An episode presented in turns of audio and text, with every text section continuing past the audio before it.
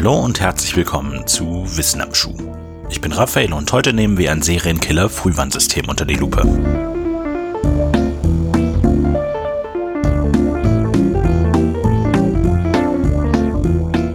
Von 1974 bis 1991 tötete Dennis Rader alias der BTK-Killer mindestens zehn Menschen im US-amerikanischen Bundesstaat Kansas. Die Abkürzung BTK steht für seinen Modus operandi: Bind, Torture, Kill. Fesseln, Foltern, Töten. Im etwa gleichen Zeitraum tötete der Kannibale von Milwaukee, Jeffrey Dahmer, mindestens 17 Jungen und junge Männer. Bei den späteren Fällen machte er auch von nekrophilen Handlungen und Kannibalismus keinen Halt mehr. Catherine Knight stach im Februar 2000 37 Mal auf ihren Ex-Freund John Price ein. Nachdem er gestorben war, häutete sie ihn und schnitt der Leiche den Kopf ab. Sie kochte Teile des Körpers und richtete sie mit Ofenkartoffeln und allerlei Gemüse auf dem Esstisch an. Neben die beiden Teller stellte sie Namenskärtchen mit den Namen der Kinder ihres Opfers und arrangierte den kopflosen, gehäuteten Körper in einer legeren Pose auf einem Stuhl. Warum erzähle ich euch diese grässlichen Geschichten? Nun ja, vielleicht weil sie alle hätten verhindert werden können, wenn man nur früher und genauer hingeschaut hätte. Gibt es Anzeichen dafür, dass jemand in der Zukunft ein oder mehrere Morde begehen wird? So etwas wie ein Frühwarnsystem für potenzielle Serienkiller? Glaubt man der Popkultur und einigen Studien und Berichten, dann lautet die Antwort ja. Es nennt sich die McDonald-Triade Dabei handelt es sich selbstverständlich nicht um eine Kombination von Gerichten einer großen Fastfood-Kette, sondern eine Reihe von Verhaltensmustern, die Heranwachsende zeigen, die sie in ihrer Zukunft potenziell gefährlich machen. Als die McDonald-Triade bezeichnet man das Auftreten von regelmäßiger Bettnässerei über das Alter von etwa fünf Jahren hinaus, eine Faszination mit Feuer und Drang zur Brandstiftung sowie als letztes Gewalt und Grausamkeit gegenüber Tieren. Die Idee, dass das gemeinsame Auftreten dieser drei Merkmale ein Anzeichen für gewalttätige Züge bis hin zu Mord im späteren Leben sein können, wird auf den forensischen Psychiater John MacDonald und seinen 1963er Aufsatz The Threat to Kill zurückgeführt.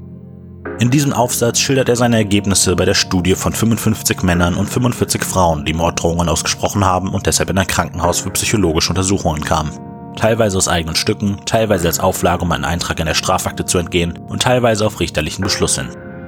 Im Laufe des Artikels listet er diverse Charaktereigenschaften und Details über die Leben der Untersuchten auf. Die ausschlaggebende Beobachtung?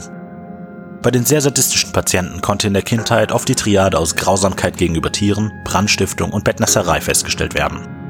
Im abschließenden Kommentar erklärt der Autor zwar, dass der vorliegende Aufsatz keine Kriterien zur Vorhersage von Morden liefert, schreibt aber im nächsten Satz direkt das folgende.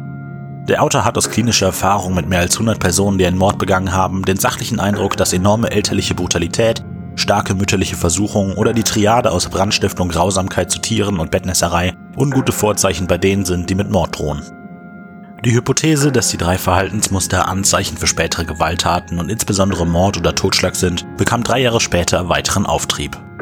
1966 veröffentlichten Daniel Hellman und Nathan Blackman eine Studie unter 84 straffälligen Gefangenen teilweise im Gefängnis für Gewaltverbrechen, darunter auch Mord, und teilweise für nicht gewalttätige Verbrechen.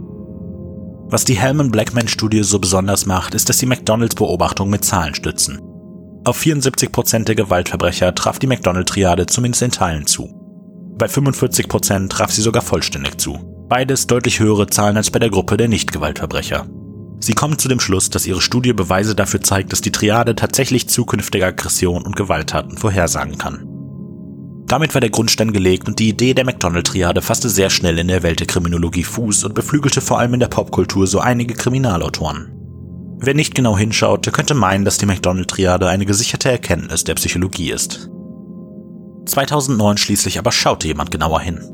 In ihrer Masterarbeit nahm die heutige Doktorin der Psychologie Cory Ryan die Validität der Triade unter die Lupe, mit ernüchterndem Ergebnis. Die Triade ist alles andere als eine gesicherte wissenschaftliche Erkenntnis. Es liegen schlicht zu wenig Untersuchungen vor, die die Validität der Triade B oder widerlegen würden. Die wenigen Belege haben oft Probleme mit der Umsetzung der Untersuchungen, sei es eine zu kleine Testgruppe oder andere methodische Unsauberkeiten. Die McDonald-Triade als solche wirkt in den Studien wie eine willkürliche Auswahl an Charakteristika aus einem Meer von anderen potenziellen Auffälligkeiten, wie gewalttätige Eltern, Persönlichkeitsstörungen oder anderen mentalen Problemen. Das bedeutet nicht, dass Brandstifterei oder Gewalt an Tieren keine Anzeichen für tiefgreifende Störungen beim Heranwachsen eines jungen Menschen sind. Das bedeutet aber auch nicht, dass diese Leute später einmal Serienmörder werden. Die Welt, in der wir leben, ist unheimlich und ungewiss, unkontrollierbar für einen normalen Menschen. Wenn Dinge ans Licht kommen wie die schrecklichen Fälle vom Beginn dieser Episode, sind wir schockiert. Wir verstehen nicht, wie so etwas passieren kann, warum ein Mensch zu so etwas fähig ist.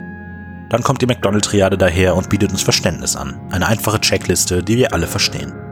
In Wahrheit ist die McDonald-Triade aber im besten Falle wahrscheinlich bloß eine starke Vereinfachung eines wahnsinnig komplexen Sachverhalts. Im schlimmsten Fall ist sie ein weitläufig akzeptierter Mythos, mit dem Leute mit tiefgreifenden Problemen als potenzielle Mörder abgestempelt werden, anstatt Hilfe zu bekommen.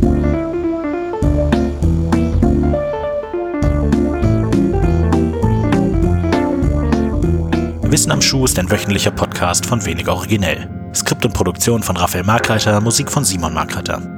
Weiterführende Links und Quellen für diese Episode finden sich in der Beschreibung sowie im zugehörigen Artikel auf wenig-originell.de.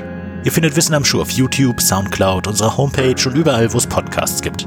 Ihr habt konstruktives Feedback, Anregungen und Vorschläge oder wollt einfach mal Hallo sagen? Dann sendet uns eine E-Mail an wissenamschuh at wenig-originell.de.